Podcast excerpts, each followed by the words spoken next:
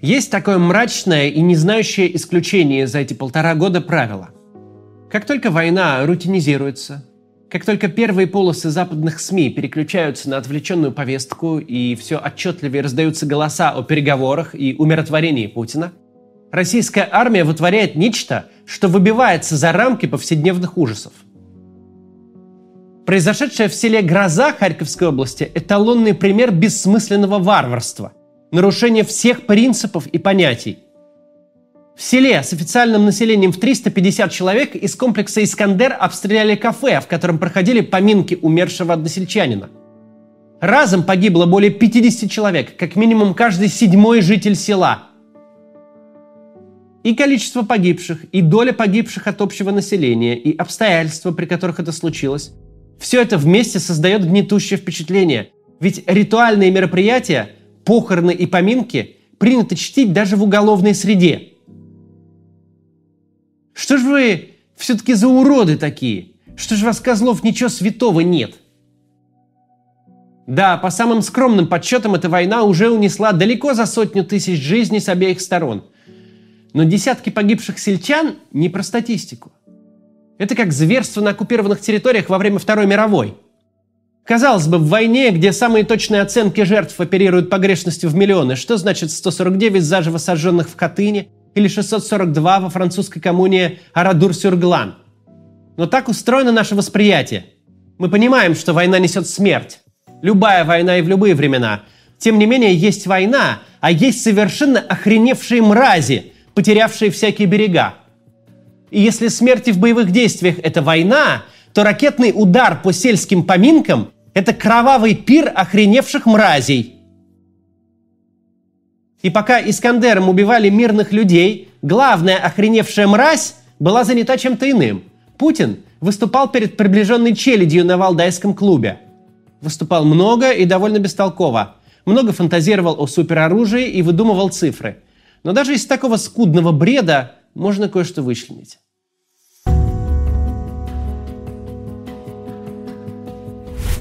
Валдайское выступление Путина не то чтобы изобиловало откровениями – мы услышали плюс-минус то же, о чем разглагольствует российский президент на протяжении последних полутора лет.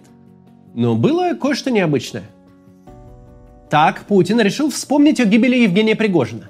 Казалось бы, не самая актуальная тема на повестке дня. Но то, что она вообще всплыла, это очень характерно. Самолет Пригожина разбился почти полтора месяца назад.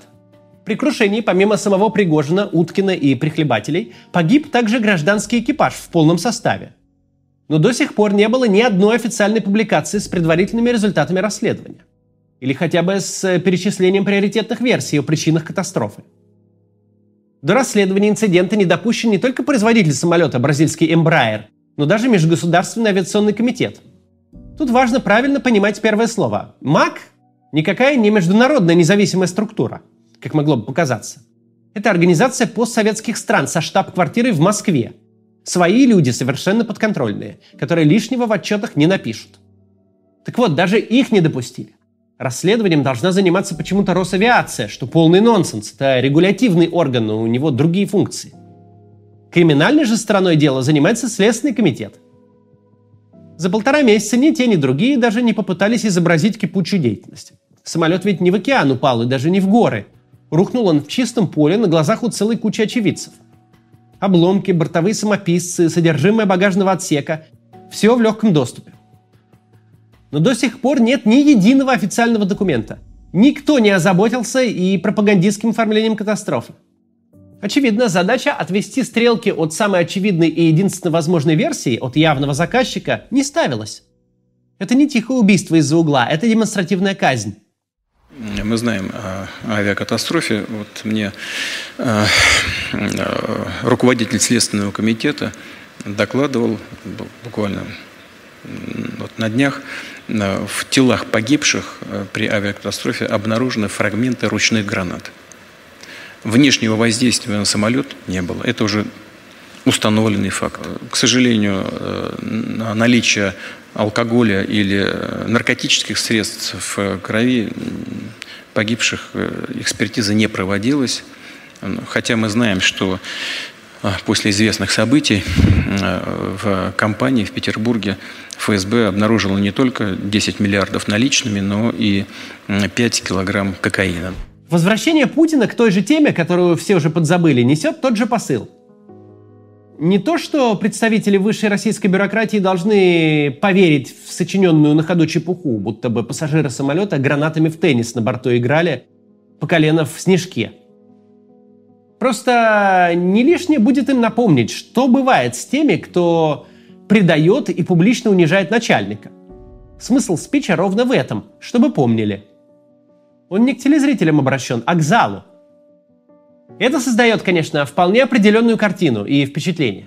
Огромный зал, под завязку набитый благополучными людьми, которых этот режим сделал как минимум долларовыми мультимиллионерами. Они служили режиму и лично человеку, сидящему на сцене, и укрепляли его власть. Почти все они под санкциями, им некуда деваться. А теперь лидер со сцены им непрозрачно намекает. Учтите, друзья, все вы смертники – не думайте даже, что я утону в одиночку. Сначала я грохну всех вас.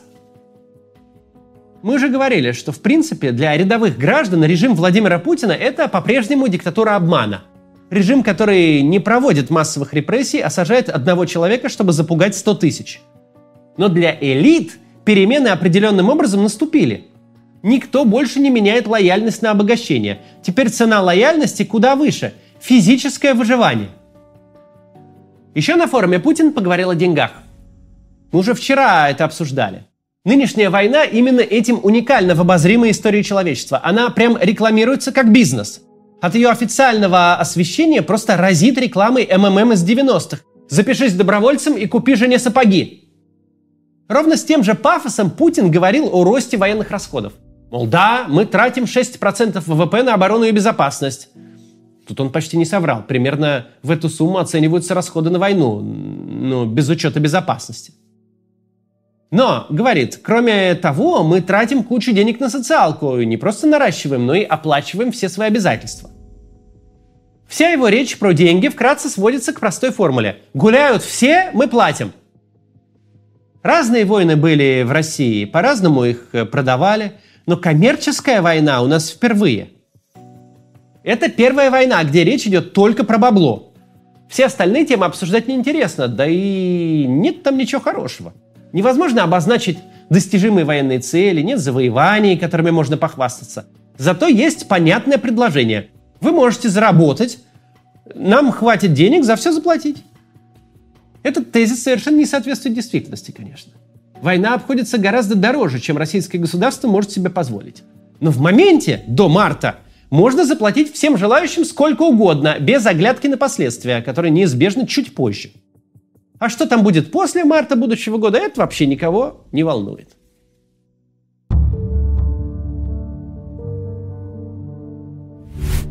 Главное, что надо понимать, чтобы правильно переводить с путинского на русский, до дня голосования 5 месяцев. Любое появление Путина перед камерой сейчас – это агитационное мероприятие. Да, агитационных мероприятий в классическом виде, выступлений перед широкими массами граждан он сейчас не очень может себе позволить. Прямая линия вроде как анонсируется, но без конкретных дат. Можно провести, а можно и забыть.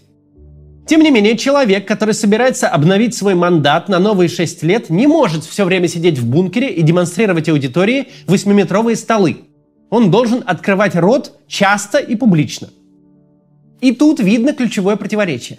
С одной стороны, даже самый сервильный политтехнолог понимает, что разговоры о войне, анонсы нового похода на Киев, какие-то намеки, которые могут быть восприняты как маркер грядущей мобилизации, это все очень плохо.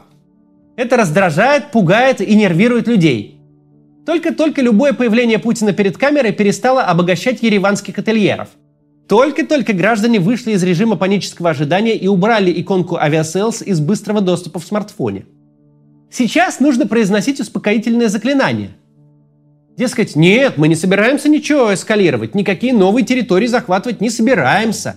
Мы вообще хотим только дружить. Просто с нами не хотят. Что вы, что вы, никакой мобилизации не планируется. Мы без того отбоя не знаем от желающих заработать много денег. Да, где-то что-то происходит, но вас это не касается. Без вас там бабло разбирают, за уши не оттащишь. Не хотите прикупить квартирку в своем Иванове? Ну и ладно, Соседям больше достанется. Никого мы не собираемся хватать и тащить. Даже не подумайте. Пусть ваш драгоценный сын и дальше случайными заработками перебивается. Раз дурак такой. Надо, по крайней мере, на несколько месяцев вернуться в тот формат отношений граждан с государством, на котором все держалось десятилетиями. Когда государство к людям не лезет, ничего от них не требует, а совсем наоборот, бесплатно показывает бесконечное реалити-шоу по телевизору, где нет ничего, кроме побед и успехов. Больше колыбельных, меньше военных маршей. Такова должна быть избирательная кампания. И таково ее пытаются делать. Но это с одной стороны. С другой, Владимир Путин на 25-м году правления – это же необычный кандидат. Ему же не скажешь, чувак, твои геополитические рассуждения вообще даром никому сейчас не упали. Они всех бесят. Завали поддувало и не отходи от текста. Твоя задача тут, извини, говорить про социалку да про пенсии. И про скорой помощи не забудь, а то денег никто не даст. При этом всякий раз, когда перед Путиным включается камера, он хочет высказаться, хочет поделиться с миром своей болью и обидой, соображениями об истории и о дне грядущем. В результате получается высказывание, которое противоречит себе же сами. Мол, мы не претендуем ни на какие территории Украины, не хотим больше ничего захватывать, но вообще-то Одесса – русский город. Немножко еврейский, но так-то наш. И обязательно надо ракетами с ядерными двигателями похвастаться, чтобы зрители не заскучали. Тут Путин вполне оправдывает свое нелестное прозвище. Ему сказано русским языком. Дед, внук приведет девушку знакомиться. Кушай свою курицу, улыбайся и молчи. Никто не хочет слушать про мировое правительство, про чипирование и про гейский заговор. Ну и какое-то время дед держится, но потом клапан срывает, и всем за столом становится скучно и неловко. Мы уже говорили, что у кремлевских политтехнологов на это мероприятие две главные задачи – во-первых, найти таких кандидатов, рядом с которыми Путин будет выглядеть выигрышно, что очень непросто. А во-вторых, как-то заткнуть самого Путина. Ведь на самом деле сейчас есть две разные войны. Есть война с точки зрения российского государства. Для него это проблема. Надо тратить очень много денег, надо ежедневно реагировать на создаваемые войной вызовы, надо вести избирательную кампанию с учетом этого слона в комнате – Войну старательно заметают под ковер в надежде на то, что получится ее как-то переждать и пережить. И пусть раком и боком, но выйти на переговоры, хотя бы о перемирии. Но для Путина это личный проект. Это его война. Он себя всего в нее вложил. Он убедил себя, что не может остановиться. И он не может о ней не говорить. У всех остальных есть выход. Они всегда могут сказать, что действовали из страха, что работали свою работу – могут показать на обломке самолета Пригожина, типа вот и с нами бы было бы так же, если бы мы не выполняли приказы, и все. Путину же ссылаться не на кого. В его голове правление и война – это синонимы. Закончится война, закончится и он. По крайней мере, сам Путин наверняка в этом убежден. И он в чем-то прав. Тот звездец, который он наворотил, уже не разгрести. Буча, Кременчуг, сейчас гроза. Это видит весь мир – можно рассуждать о новом миропорядке, но Международный уголовный суд сказал «сиди дома». И ты сидишь. И президентское голосование на оккупированных территориях не признает ни одна развитая страна. А это значит, что для людей, которые сидят в зале, в тебе больше нет никакого толку. Ты больше не можешь быть их крышей, защищать их интересы за рубежом. Дай им волю, дай им шанс, они радостно тебя сольют – а как сольют, тут же окажется, что только ты сам своими руками устраивал резню на оккупированных территориях. Что ты лично нажимал на кнопку пуска Искандера. Перспектива тебя переизбрать и получить еще 6 лет, в которые с каждым из них может произойти что угодно, но точно ничего хорошего, их ужасает. И единственный способ с этим бороться – всякий раз показывать им горящие обломки Эмбрайера и говорить «Нифига подобного, даже не ждите, что я подохну первым». Вы точно раньше.